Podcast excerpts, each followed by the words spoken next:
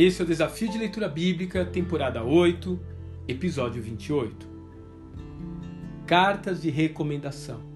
2 Coríntios, capítulo 3. Paulo inicia o capítulo 3 de 2 Coríntios com indagações retóricas, quase sarcásticas, a respeito de credenciais e cartas de recomendação que os membros daquela igreja estavam agora exigindo dele. Ele parece perplexo com as acusações levantadas por seus opositores. Afinal de contas, o apóstolo era nada menos do que o próprio fundador da igreja em Corinto.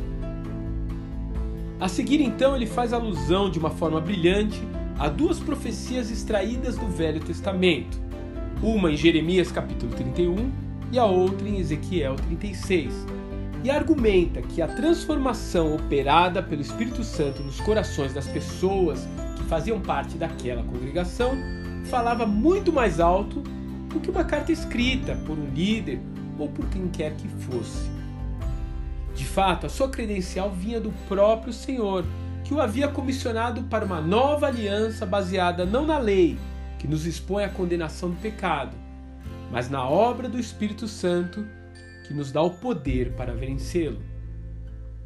Se o ministério de Moisés, que foi insuficiente para redimir o povo, já era carregado da glória de Deus, quanto mais excelente será o ministério do Espírito Santo que nos transforma de glória em glória, a fim de nos tornar semelhantes a Jesus.